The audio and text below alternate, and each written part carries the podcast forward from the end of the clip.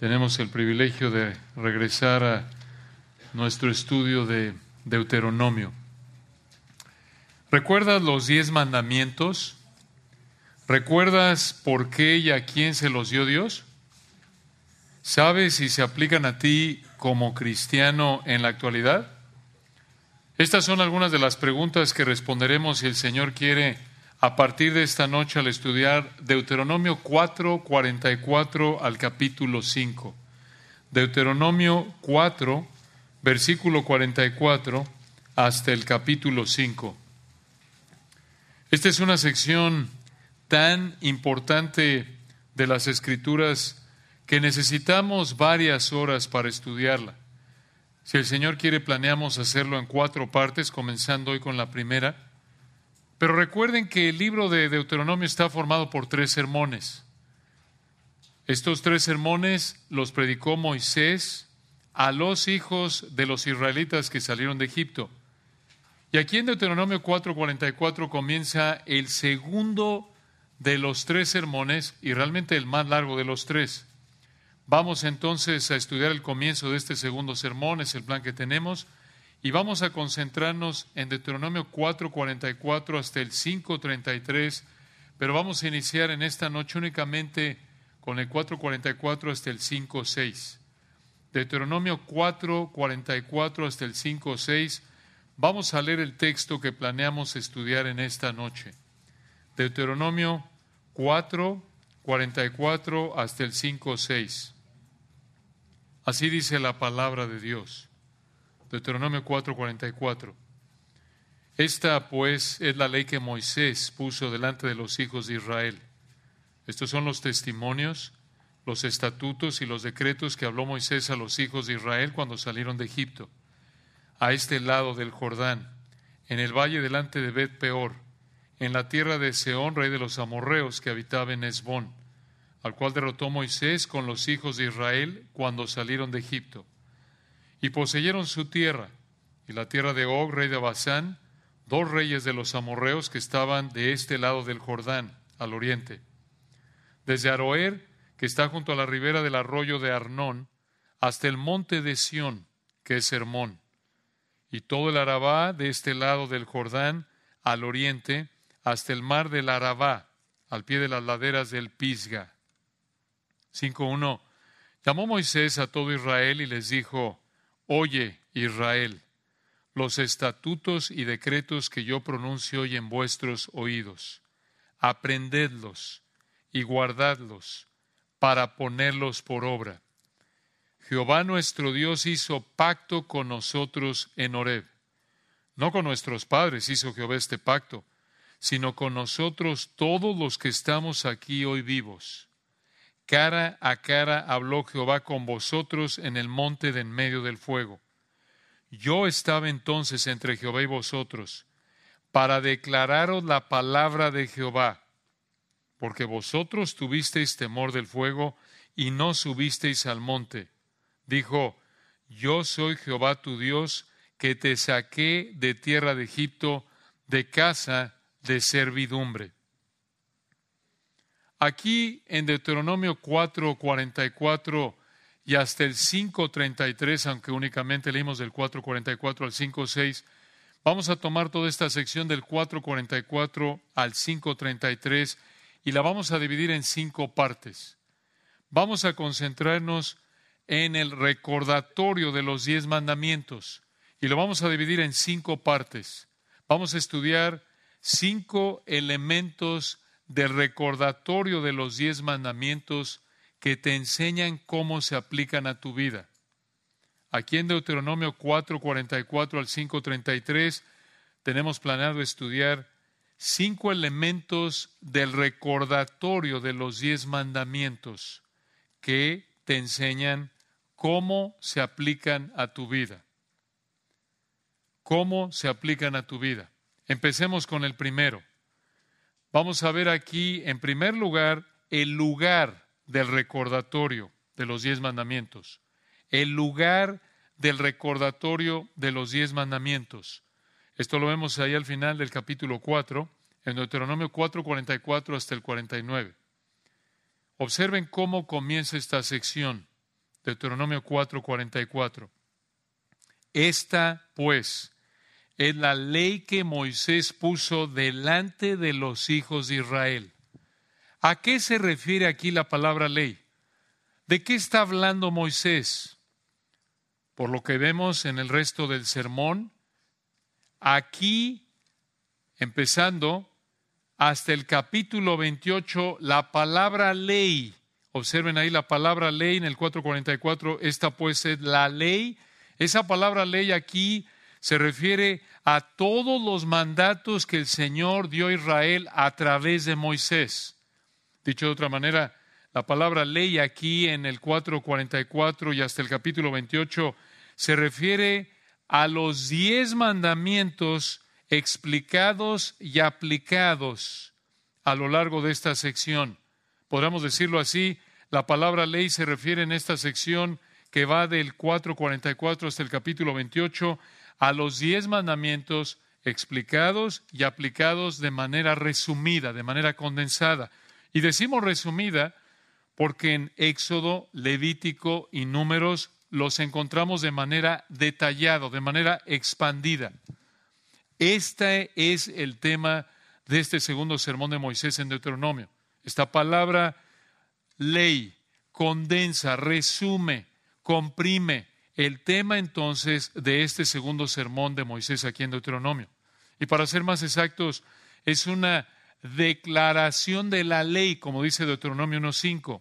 Recuerden, esto significa, aquí tienen una explicación y aplicación de la ley cuando Israel estuviera en la tierra en la que viviría.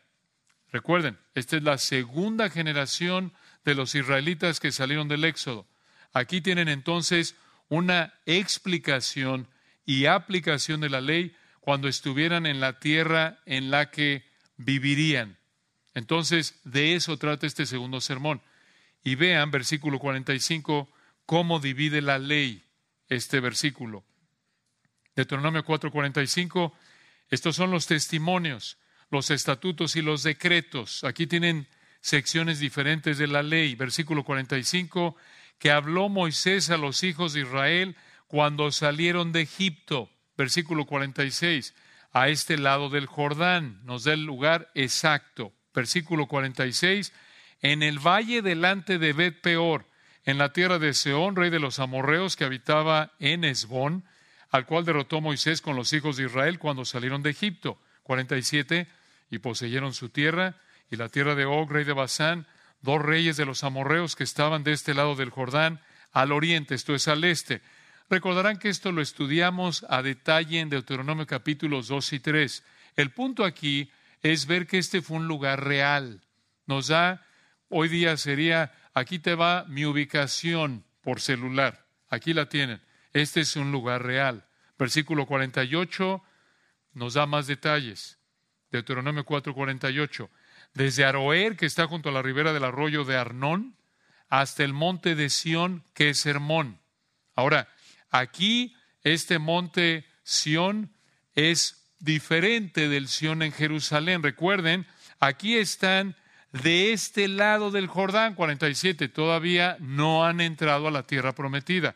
Este monte Sión del versículo 48 es otro monte del monte Sión de Jerusalén. Ahora, vean el 49. Deuteronomio 4, 49.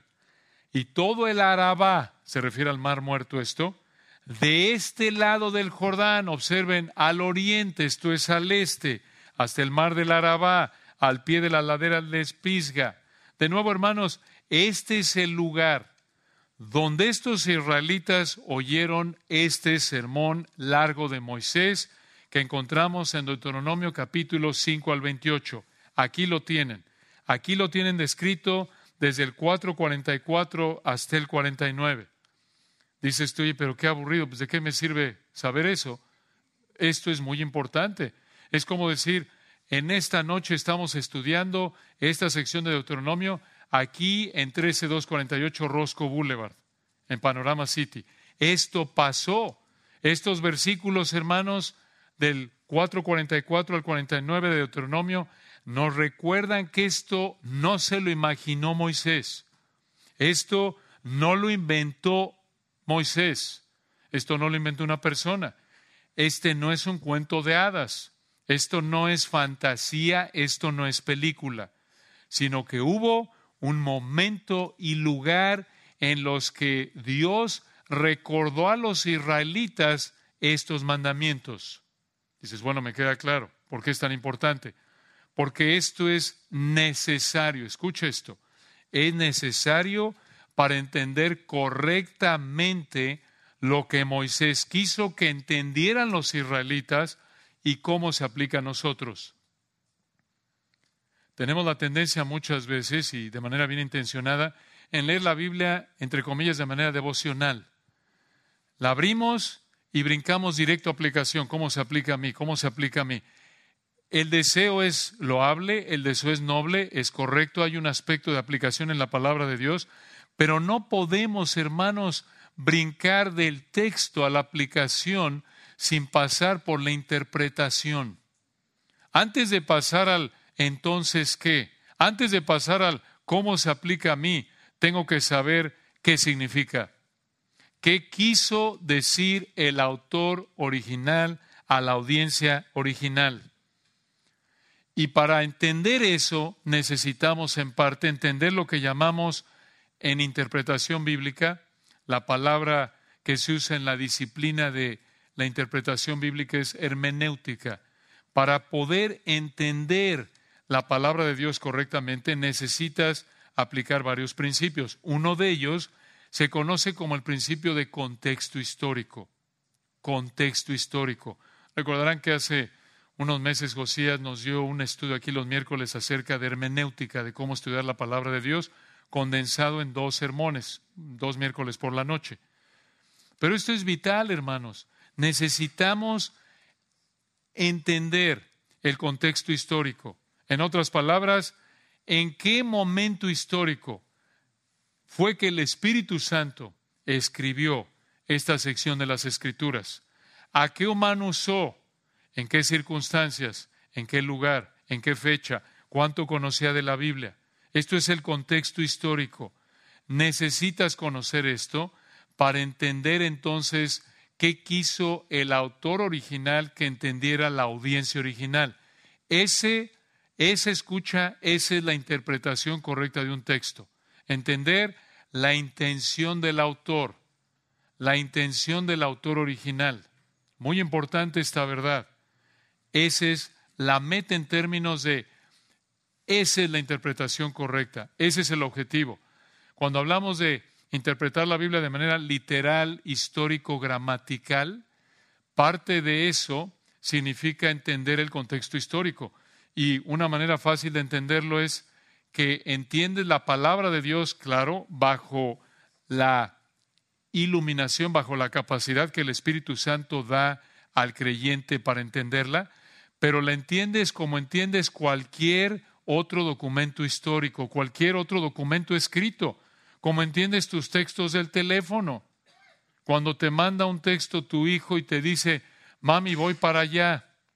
Bueno, ¿cómo? ¿Dónde está? ¿De dónde va? ¿Y a dónde viene? Tú lo entiendes porque sabes que está en el súper y lo estás esperando en la casa. Y quedaron una hora antes que iba a llegar. Cuando te dice voy para allá, tú sabes que viene a dónde? A la casa. Eso es contexto histórico, así de simple. Entonces, esto que viene en el capítulo 5 sucedió y sucedió en ese momento. Y al entender la situación histórica específica, podemos entender y aplicar correctamente el pasaje. No solo este, sino cualquier versículo de la Biblia. Entonces, aquí en los versículos 4, 4 al 49 de Deuteronomio, vemos el lugar del recordatorio de los diez mandamientos. Ahora observen en segundo lugar el recordatorio del monte de los diez mandamientos, ahí en el 5, 1 al 5. Vean el recordatorio del monte de los diez mandamientos. Vean el 5.1. Esto se pone cada vez mejor, hermanos. Así es la palabra de Dios. Véanlo. 5.1.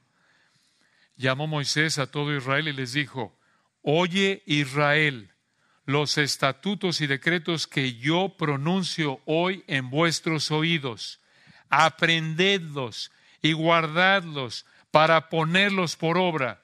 Vean qué manera de abrir el sermón. Aquí Moisés comienza este segundo sermón en Deuteronomio, pero observan cómo abrió, observen cómo empezó la explicación y aplicación de la ley. Comenzó diciéndoles, obedezcan la palabra de Dios, obedezcan la palabra de Dios que les voy a explicar.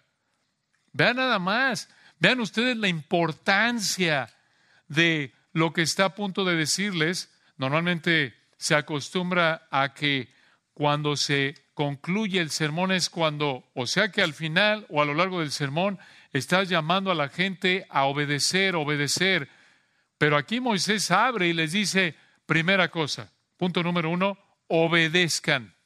Dices, oye, pero ¿cómo van a obedecer lo que no conocen? Bueno, ya lo conocían, claro, pero aquí se los va a explicar. Y obviamente lo conocían, lo habían oído 40 años antes, entonces ha pasado mucho tiempo. Y obviamente tenían una edad mínima prácticamente cuando lo oyeron por primera vez. Pero hermanos, esto nos recuerda el fin de todo sermón. Esta es una verdad muy importante. Lo abrió diciendo obedezcan, pero hermanos, esta es la meta escucha de todo estudio bíblico. Este es el propósito de todo el conocimiento bíblico que vas adquiriendo. ¿Cuál es? Aplicar, obedecer. Esta es la meta de toda conferencia bíblica, de toda clase de seminario, de toda clase de instituto bíblico. Esta es la meta de todo estudio personal, de toda lectura personal, de toda tarea de un estudio, obedecer la palabra de Dios. Esa es la meta.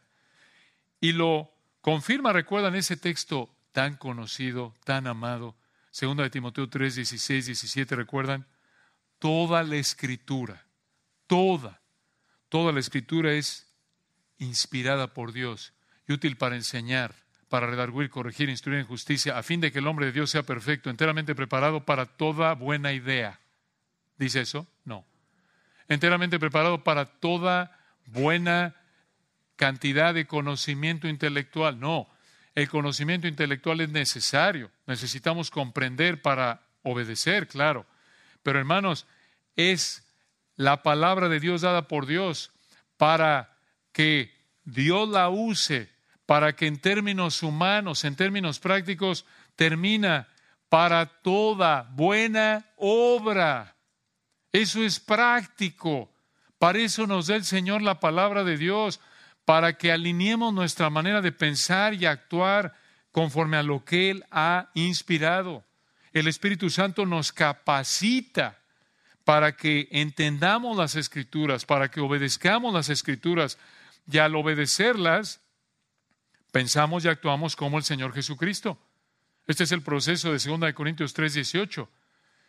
El Espíritu Santo, nosotros todos mirando a cara descubierta como en un espejo, ahí se refiere a la palabra de Dios, la gloria del Señor, esto es, la perfección del Señor Jesucristo, sus perfecciones como se revelan en su palabra, somos transformados de un nivel de gloria a otro nivel de gloria, de un nivel de entendimiento y aplicación de la palabra de Dios como por el Espíritu del Señor. Ese es el proceso de crecimiento espiritual. Nos vamos pareciendo más a Cristo conforme pensamos y actuamos más como Cristo. Es otra manera de decir, crecemos en parecido a Cristo, en semejanza a Cristo. Es otra manera de decir, obedece.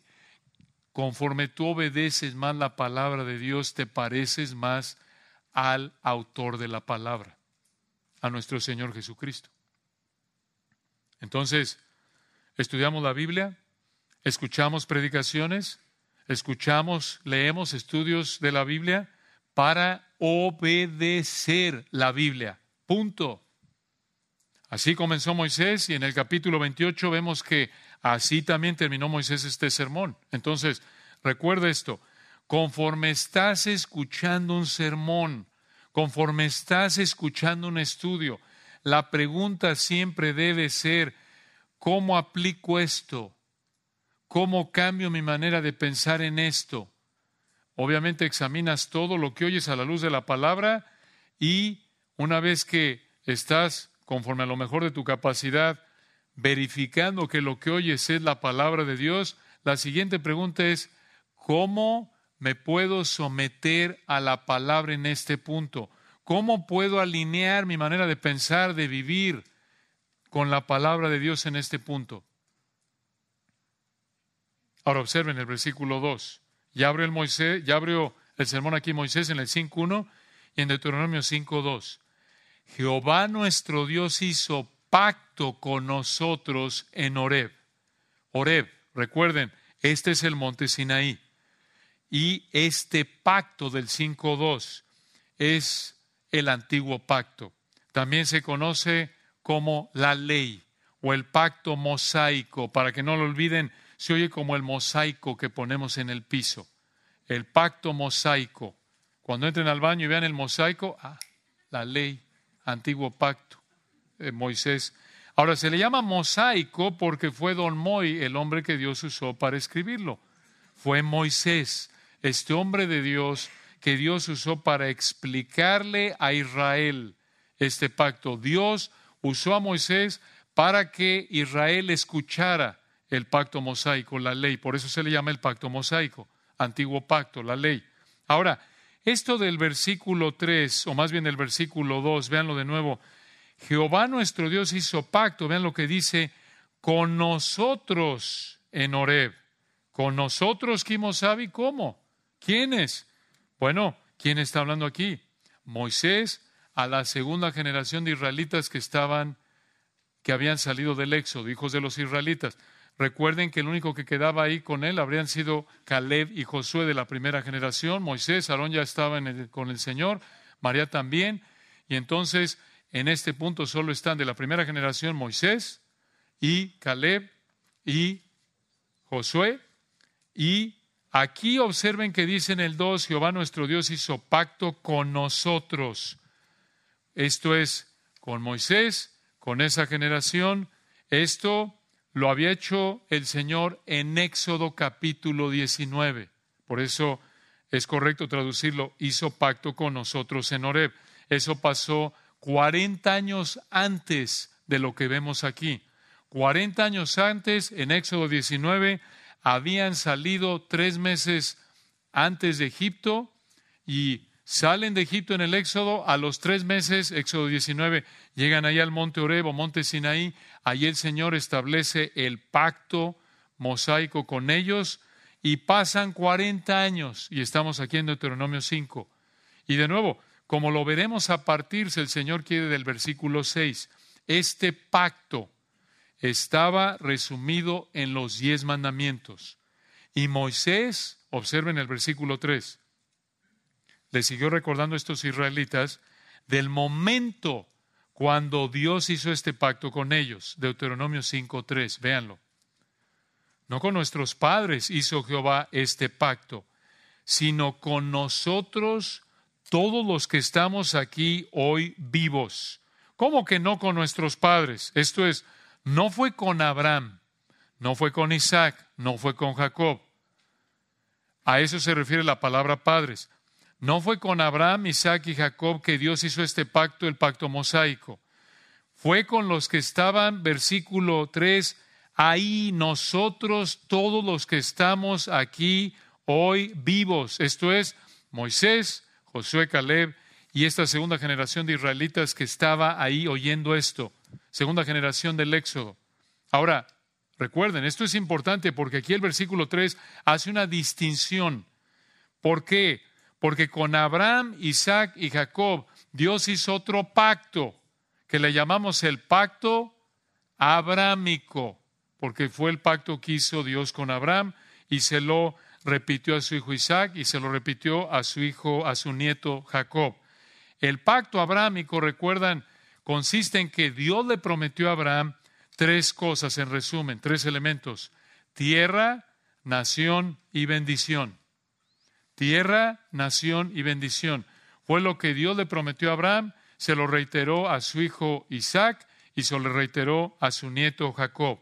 Ese pacto fue incondicional. ¿Qué quiere decir? Que Dios prometió que va a cumplir su promesa con Abraham en últimas sin la condición de que Abraham y sus descendientes sean obedientes a Dios. Muy importante esto. Pero, vean la diferencia, versículo 3, de nuevo. Vean ahí el texto. Deuteronomio 5.3. No con nuestros padres hizo Jehová este pacto, este, el pacto mosaico, sino con nosotros, todos los que estamos aquí hoy vivos.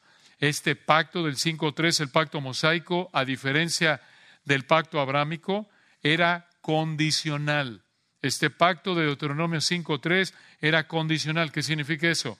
Que Dios les daría bendiciones temporales con la condición de que ellos fueran obedientes a Dios. Dios les dijo, tú cumples, yo te bendigo. Tú desobedeces, te voy a maldecir. Entonces, Dios hizo este pacto, el antiguo pacto con los israelitas que oyeron estas palabras, y de hecho, versículo 4, aquí les recordó lo que habían visto, lo que habían oído unos 40 años antes. Vean Deuteronomio 5, 4. Cara a cara habló Jehová con vosotros en el monte de en medio del fuego. Esto lo veremos más adelante en Deuteronomio, si Dios quiere, porque entró a fondo en esto Moisés recordándoles lo que había pasado 40 años antes. Versículo 5, Deuteronomio 5, 5, Moisés les dijo, yo, yo estaba entonces entre Jehová y vosotros para declararos la palabra de Jehová, porque vosotros tuvisteis temor del fuego y no subisteis al monte, dijo. Pausa ahí. ¿Quién dijo eso? Dios. Va a empezar a partir del versículo 6. Pero lo que vemos aquí en el versículo 4 y 5 prácticamente el 5, es un resumen. El versículo 5 resume lo que pasó en Éxodo 19, 16 al 19 y Éxodo 20, 18 al 20. O más bien, para ser más exactos, los versículos 4 y 5 resumen lo que pasó en Éxodo 19, 16 al 19 y Éxodo 20, 18 al 20. De nuevo, si el Señor quiere lo vamos a ver con más detalle a partir del 5, 22. Pero una pregunta aquí para ustedes. ¿Podemos esperar que Dios hable con nosotros, igual que habló con los israelitas, versículo 4, en un monte en medio del fuego? ¿Me puedo subir a cualquier monte, allá al monte del... Claro que no, no me puedo subir, voy, a, voy aquí a hacer una fogatita ahí con cuidado a ver si se me aparece algo. No, hermanos, no podemos, no debemos esperar eso. ¿Por qué? por lo menos por dos razones. Número uno, porque ya vimos al final del capítulo 4 que esta fue una situación histórica única, irrepetible para Israel. Por eso no podemos esperar que Dios nos hable así igual como le habló a los israelitas en medio del fuego en un monte. No, no puede ser, porque esta fue una situación histórica única. Y número dos, porque en el resto de la Biblia, escuchen esto, especialmente en el Nuevo Testamento, no se nos dice que Dios habla así con cualquier hijo de vecino. O sea, no habla Dios con cualquier persona común y corriente. No, esto no lo hace Dios continuamente. Y de nuevo, esto nos recuerda otro principio muy importante de interpretación y aplicación. Escucha, es un error pensar que una situación histórica única te va a pasar a ti. Es un error ver que pasó algo en la Biblia y esperar que te pase a ti. Ahora, hay que aclarar algo. Es diferente, por ejemplo, en cuestiones donde la Biblia enseña que algo es igual para todos en toda época. Por ejemplo, la manera en la que Dios salva. Y lo vamos a mencionar en un momento. Dios siempre ha salvado por gracia, por medio de la fe, en base a los méritos de Cristo. Eso es claro. Pero no es lo mismo ver una situación histórica única y esperar que te pase a ti. No, no puedes pensar así. Esa es una manera de pensar equivocada que te va a llevar a prácticas equivocadas. Y por eso lleva a muchos en círculos cristianos a prácticas equivocadas. Y ven, por ejemplo, lo que pasó en Pentecostés y según ellos debe pasar eso de manera continua. Y diferentes prácticas como le pasó ahí, va a pasar a mí. No, hermanos, no. Por eso es tan importante empezar con la pregunta, ¿qué quiso decir Dios a la audiencia original. ¿Qué quiso el Espíritu Santo que entendiera la audiencia original? ¿Qué quiso el autor original? El hombre que Dios usó para escribir esta sección, que entendieran esas personas a las que les escribió esto inicialmente. ¿Cuál era la situación? ¿Por qué se los dijo? Entonces, aquí en Deuteronomio 4, 44 al 5, 33, estamos viendo cinco elementos del recordatorio de los diez mandamientos que te enseñan cómo se aplican a tu vida. Ya vimos en primer lugar el lugar del recordatorio, en segundo lugar el recordatorio del monte y ahora veamos en tercer lugar el recordatorio del contenido. Solo vamos aquí a calentar motores, no vamos a entrar a todo. El recordatorio del contenido de los diez mandamientos. Esto lo vemos en el 5, 6 al 21. Vean el 5 o 6 y aquí nos vamos a estacionar el resto del tiempo que nos queda. Aquí vamos a ver cómo se aplicaron estos mandamientos a Israel, cómo se aplican a nosotros para que si el Señor quiere a partir de nuestro próximo estudio de Deuteronomio, entremos a detalle a ver cada uno de los diez mandamientos. Entonces, versículo 6, véanlo. Deuteronomio 5, 6. Yo soy Jehová tu Dios que te saqué de tierra de Egipto, de casa de servidumbre o de casa de esclavitud. Este versículo 6, recuerden, Dios se los dijo unos 40 años antes, en Éxodo 22. Y Dios aquí le habló a Israel, escuchen esto, como si fuera una persona, como si fuera un grupo unido. Y recuerden que cuando el Señor los sacó de Egipto, Egipto era el país más poderoso del planeta. Y los israelitas eran, eran aliados de esa potencia mundial. No, eran esclavos. Eran esclavos de esa potencia mundial llamada Egipto. Pero observen de nuevo en el versículo 6. Dios les dijo, yo soy Jehová tu Dios, que te saqué de tierra de Egipto, de casa de servidumbre. Israel, yo te saqué de Egipto cuando eran ustedes esclavos. ¿Cómo lo sacó? ¿Recuerdan Éxodo capítulos 4 al 12? De manera milagrosa, mediante juicios sobrenaturales que conocemos como las plagas.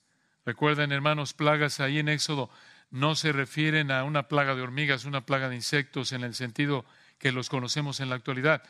Plagas ahí significa juicios sobrenaturales que el Señor desató en contra de Egipto. Entonces, allí en Éxodo capítulos 4 al 12 recuerdan, Dios mostró su poder infinito, su poder infinito, vean versículo 6, como Jehová, el Dios de Israel. Él mostró su poder infinito como Jehová, el Dios de Israel, aunque vean el contexto aquí, hermanos, vean el contraste, vean la diferencia. Yo soy Jehová, tu Dios. El Dios, Jehová, recuerden, la palabra Jehová, ese nombre hermoso de Dios significa, enfatiza que Él es el infinito, Él es el incambiable, Él es el independiente, el que no necesita nada ni nadie para existir y toda la creación depende de Él. Él es el Dios fiel que guarda el pacto. Entonces Él les dice, yo soy, yo soy, recordándoles cómo se reveló a Moisés, recuerdan en Éxodo capítulo 3, cuando le dijo Moisés, ¿y quién les va a decir que me envió? Yo soy quién? El que soy, punto. El que siempre ha sido, el infinito, el eterno, el que no depende de nada ni de nadie para existir. Es el infinito, el inmutable, el incambiable, el que es independiente de la creación para existir. Este Dios que no hay otro como el versículo 6 es tu Dios, Israel. Pero vean la diferencia, versículo 6, yo soy Jehová tu Dios, que te saqué de tierra de Egipto. Ahí de inmediato los israelitas habrían dicho, claro, Egipto, la potencia mundial, los que tenían el mejor armamento de la época, los que salieron con carros atrás de nosotros, los que tenían el mayor poder sobre el planeta que ellos conocían en ese entonces. En esa época era la superpotencia Egipto. Y encima de eso, versículo 6 al final, de casa de esclavitud. En otras palabras, escuchen esto. Aquí Jehová, en el versículo 6 les recordó, mira, Israel, yo soy Jehová, tu Dios, el que tiene poder infinito. Aunque ustedes, Israel, eran unos esclavos impotentes bajo la potencia egipcia, ustedes, yo, su Dios Jehová, soy infinitamente más poderoso que esa potencia egipcia. ¿Por qué les recordó esto el Señor? ¿Para qué? Escucha, porque al haberlo sacado de Egipto, habría mostrado su amor de pacto hacia Israel. Habría mostrado su amor de pacto hacia Israel, porque escuchen, en esa época, en la manera de pensar israelita de esa época, esto de que Dios los había sacado de Egipto, obligaba a Israel a corresponder a ese amor de pacto con Dios. ¿Cómo corresponderían? Obedeciéndolo. Esto es muy importante. Esto, hermanos, es la base para entender correctamente cómo se aplicaban los mandamientos a Israel bajo el pacto mosaico en ese entonces, y de ahí preguntar, ¿y entonces qué? ¿Qué hay de nosotros? ¿Qué hay de Miguelito? ¿Qué hay de mí? Ahora, aquí a partir del 5, 7 y hasta el 21 encontramos los diez mandamientos. Y para entender cómo se aplicaron a Israel en esa época y cómo se aplican a nosotros en esta época, necesitamos entender de nuevo, recordar cómo encajan o cómo se relacionan al momento histórico en el que Dios se los dio y cómo se relacionan con otras verdades que Dios dijo en otros lugares de su palabra. Entonces, en el tiempo que nos queda brevemente, expliquemos esto. Expliquemos cómo se aplicaban Israel en esa época bajo el antiguo pacto y cómo se aplican a nosotros la iglesia en esta época bajo el nuevo pacto. Muy bien. Entonces, en primer lugar, expliquemos cómo se aplicaban los diez mandamientos a Israel en esa época bajo el antiguo pacto. ¿Cómo? Bueno, aquí Deuteronomio 5, recuerdan, está presentando a Moisés repitiéndole estos israelitas lo que Dios les había dicho unos 40 años antes cuando salieron de Egipto.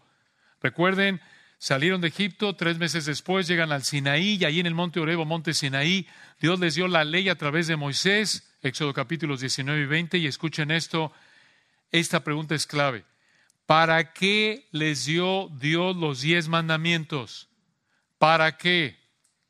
Muchos de nosotros tenemos la idea de que Dios se los dio para que se salvaran, para que se salvaran y pensaron, bueno, bajo la ley, piensan algunos, bajo la época de la ley, antes que viniera el Señor, se salvaban guardando, obedeciendo los diez mandamientos, pero ahora llegó la gracia desde que llegó el Señor Jesús, y a partir de que llegó el Señor, algunos podrían pensar, o desde la cruz, ya no nos salvamos a través de obedecer los diez mandamientos, ahora es por fe, por gracia. Pero antes Dios les dio los diez mandamientos para que si ellos los obedecían, entonces Dios les pagaba, les hacía el favor entonces de salvarlos. Ese fue el propósito ¿Para eso Dios les dio los diez mandamientos? No, no.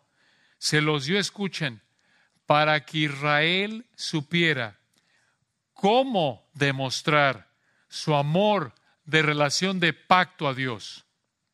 Dios le dio, mucha atención, a Israel los diez mandamientos para que ellos supieran cómo expresar, cómo demostrar su amor de pacto con Dios. Y de esta manera, Dios en su gracia y fidelidad les daría las bendiciones temporales que les había prometido por demostrar su amor a Dios al obedecer. En otras palabras, ya la idea era que Dios los había salvado y vamos a explicar cómo los salvó en un momento. Y se los adelanto, los salvaba igual que siempre ha salvado, a través de la fe únicamente y teniendo ya esa relación con el Señor a través de la fe únicamente por gracia, en base a los méritos de Cristo, del Cordero que vendría siglos después, entonces Israel demostraría esa fe genuina, ese amor al Señor, al guardar los diez mandamientos. Ese fue el propósito por el que Dios le dio a Israel los diez mandamientos, para demostrar su amor de relación de pacto con Dios. Y recuerden lo que explicamos en el versículo 6. De nuevo, hermanos, esto es sumamente importante. Vean el texto de nuevo. Deuteronomio 5, 6. El Señor dijo, yo soy Jehová tu Dios, que te saqué de tierra de Egipto, de casa de servidumbre o de esclavitud. Hermanos, esto presenta el momento. Es muy importante esto, el momento en el que Dios quiso darle a Israel los diez mandamientos, porque ya a partir del versículo 7 empieza, no tendrás dioses ajenos delante de mí. Ocho, no harás para ti escultura. En otras palabras, el momento en el que el Señor les dio los diez mandamientos fue tres meses después de que salieron de Egipto, Éxodo 19, y aquí lo está repitiendo 40 años después en Deuteronomio 5, 6.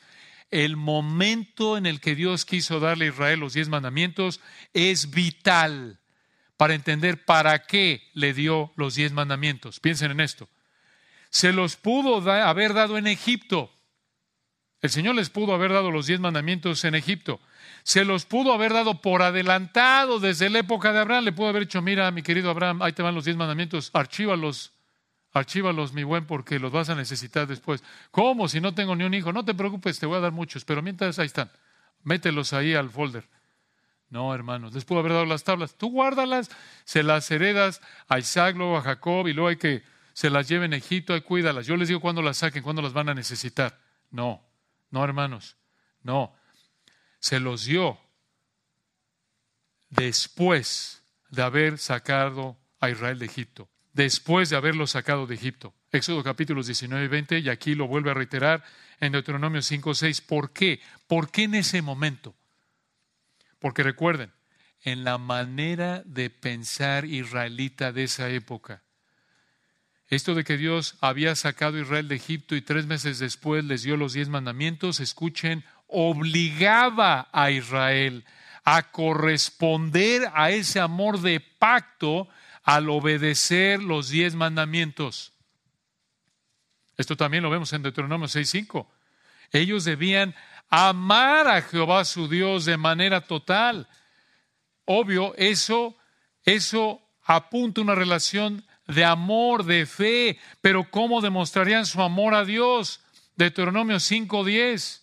Ahí pueden ver en Deuteronomio 5:10, Dios dijo, que hago misericordia a millares. Y escuchen esto, a los que me aman y guardan mis mandamientos. Entonces, los israelitas demostrarían su amor a Dios al obedecer los diez mandamientos. Recuerden, los diez mandamientos nunca fueron como un medio para que Israel se salvara, sino como un medio para que Israel demostrara que Dios los había salvado por la fe, que demostrar esa, esa relación de pacto, de amor con Dios. La implicación aquí es que Israel, obvio, debía arrepentirse y creer. Y entonces expresarían su fe genuina al obedecer los diez mandamientos. Ahora, los diez mandamientos pueden ser divididos en dos partes principales. En primer lugar, los primeros cuatro tienen que ver con la relación del hombre con Dios. Los primeros cuatro tienen que ver con la relación del hombre con Dios. En segundo lugar, los últimos seis tienen que ver con la relación del hombre con otras personas. Los últimos seis, la relación del hombre con otras personas. Ahora, Deuteronomio 6.5 resume la primera parte. Los primeros cuatro, ¿recuerdan? Los que tienen que ver con la relación del hombre con Dios, se pueden resumir así, Deuteronomio 6.5. Amarás al Señor tu Dios. Ahí están comprimidos los primeros cuatro. Levítico 19, 18 resume la segunda parte, los últimos seis, los que tienen que ver con nuestra relación con otras personas. Amarás a tu prójimo. Y recuerden, ¿quién los dividió de esa manera en dos partes en el Nuevo Testamento? El Señor Jesucristo. Mateo 22, 37 al 40. Recuerden que allí el Señor lo resumió diciendo, amarás al Señor tu Dios y a quién? A tu prójimo. ¿Tu prójimo quién es? Cualquier persona con la que tienes contacto.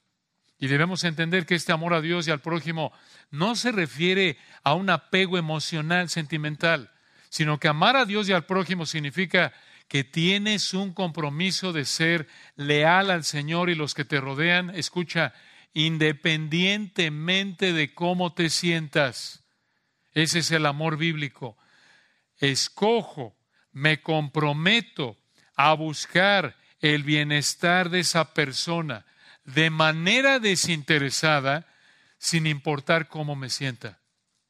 Escojo servirte sin esperar nada a cambio y sin importar si siento que me sube y me baja y me va por acá y me duele acá y me ya, nada. Así es como la palabra de Dios define el amor. Ahora, hermanos, necesitamos aclarar algo muy importante. De nuevo, Dios nunca les dio los diez mandamientos para que se salvaran. No, Dios siempre ha establecido que la salvación sea mediante la fe, nunca por obedecer la ley. Por ejemplo, antes de que Dios le diera a Israel los diez mandamientos, Dios salvó a Abraham mediante la fe. Génesis 15:6 creyó a Jehová y le fue contado por justicia. Y después de que el Señor dio la ley, antes de la cruz, Dios salvaba igual mediante la fe. Lo vemos en el Salmo 32, 1 y 2. Recuerdan ahí David dijo en el Salmo 32, 1 y 2, bienaventurado aquel cuya transgresión ha sido perdonada y cubierto su pecado. Bienaventurado el hombre a quien Jehová no culpa de iniquidad y en cuyo espíritu no hay engaño. Dices tú, ¿cómo se salvaban en el Antiguo Testamento? Isaías 55, 6 y 7. Allí en Isaías 55, 6 y 7 encontramos un llamado a salvación cuando el pacto mosaico todavía estaba vigente y escuchen cómo era a través de la fe arrepentida. Isaías 55, 6. Se van a acordar de este texto, es hermoso. Buscad a Jehová mientras pueda ser hallado. Llamadle, la idea es clama a Él en tanto que está cercano. Y aquí viene el arrepentimiento, Isaías 55, 7. Esto es fe arrepentida. Deje limpio su camino y el hombre inicuo sus pensamientos y vuelva hacia Jehová, el cual tendrá de él misericordia y al Dios nuestro, el cual será amplio en perdonar. Como pueden ver, no hay nada ahí de que si guardas la ley entonces te salvo. No. Otras ilustraciones del Nuevo Testamento, cómo salvaba Dios en la época de la ley, aun cuando vino el Señor, no había todavía ido a la cruz, no había reemplazado el antiguo pacto por el nuevo pacto, Lucas 18, 9 al 14, recuerdan la parábola del fariseo y el publicano. El publicano, Lucas 18, 13, estando lejos, no quería ni aún alzar los ojos al cielo, sino que se golpeaba el pecho diciendo, Dios, sé propicio a mi pecador. ¿Y cómo le respondió Dios? No, sabes qué, mi buen, te falta. Tienes que no codiciar, tienes que no matar. A ver, ¿ya cumpliste? Ahí te va la lista como si fuera un trámite de gobierno. No, mira, ahí le va la lista. Usted recaude los documentos y regresa cuando los tenga. No, no, no, no. Os digo que este descendió a su casa justificado antes que el otro. El ladrón en la cruz, aún antes de la cruz, antes de la muerte del Señor, estaba ya a horas de morir, claro, pero Lucas 23, ¿qué le dijo al Señor? Acuérdate de mí cuando vengas en tu reino. ¿Y qué le dijo el Señor? A ver, espérame un momento, mira la lista, sácamela de acá. Bueno, probablemente no tenía ni nada puesto, es probable. Bueno, ahí, a ver, pásale la lista de requisitos, Juan, eres el único que me queda porque los demás ya se fueron. Dile aquí al Señor. No, ¿qué le dijo? De cierto, de cierto te digo que hoy estarás conmigo en el paraíso. No tenían que guardar la ley. La ley era para expresar su amor al Señor, su fe genuina. Y en Juan 3 vemos que para ser salvo incluso bajo la ley, bajo el antiguo pacto, el Señor tenía que regenerar a la persona, tenía que hacerla nacer de nuevo, como le dijo a Nicodemo. Romanos 4 confirma lo que acabamos de explicar, pero por tiempo no lo vamos a ver, lo pueden revisar después. Entonces, los diez mandamientos se aplicaban a Israel como Israel los debió obedecer para demostrar su amor de relación, compacto, de pacto con Dios y de esta manera Dios en su gracia y fidelidad les daría las bendiciones temporales que les había prometido por obedecer. Ahora, recuerden que nosotros no somos la nación de Israel ni estamos bajo el antiguo pacto como los israelitas en Deuteronomio 5. Entonces, ¿cómo se aplican a nosotros, la iglesia, en la actualidad bajo el nuevo pacto los diez mandamientos? Rápidamente, ¿cómo aplicas tú, cristiano, hoy día los diez mandamientos a tu vida? Podemos resumirlo en dos áreas, dos maneras en el área evangelística y en el área de santificación. En el área evangelística quiere decir, los usas para evangelizar al incrédulo. Los usas para evangelizar al incrédulo. ¿Por qué? Porque recuerden Romanos 7, 7 al 14, los diez mandamientos son un reflejo de la persona santa de Dios y por esto son un medio por el cual Dios muestra la pecaminosidad del ser humano, Romanos 3, 19 y 20. Ya que por las obras de la ley ningún ser humano será justificado delante de él, ¿recuerdan? Porque por la ley es el conocimiento de qué? Del pecado. Y de esta manera, entonces, le presentas los diez mandamientos a un incrédulo, demuestras la perfección, el, el estándar inalcanzable de santidad de Dios, ve su pecado y eso la apunta a su necesidad de Cristo. Es un ayo que nos lleva a Cristo, Gálatas 3. Y digo, ustedes lo pueden ver, lo saben. Nuestra pecaminosidad se muestra en que por naturaleza hacemos lo opuesto, tendemos a hacer lo opuesto de lo que nos mandan los diez mandamientos. Recuerden, el Señor en Mateo 19 usó la ley para mostrarle al joven rico su pecado y de esta manera su necesidad de salvación. Y como dice Romanos 2, todo incrédulo, todo incrédulo, debido a que la ley, la obra de la ley está escrita en su corazón, todo incrédulo sabe que está mal mentir, robar, adulterar, etcétera, porque el Señor ha creado a todo ser humano con un conocimiento elemental general de los diez mandamientos. Entonces, Puedes usar los diez mandamientos para evangelizar, para mostrarle al incrédulo su pecado y necesidad de Cristo, lo confrontas con eso para que vea que el estándar del Señor es perfecto. Ah, si quieres ir al cielo, muy bien, como le dijo el Señor al joven rico, guarda los mandamientos.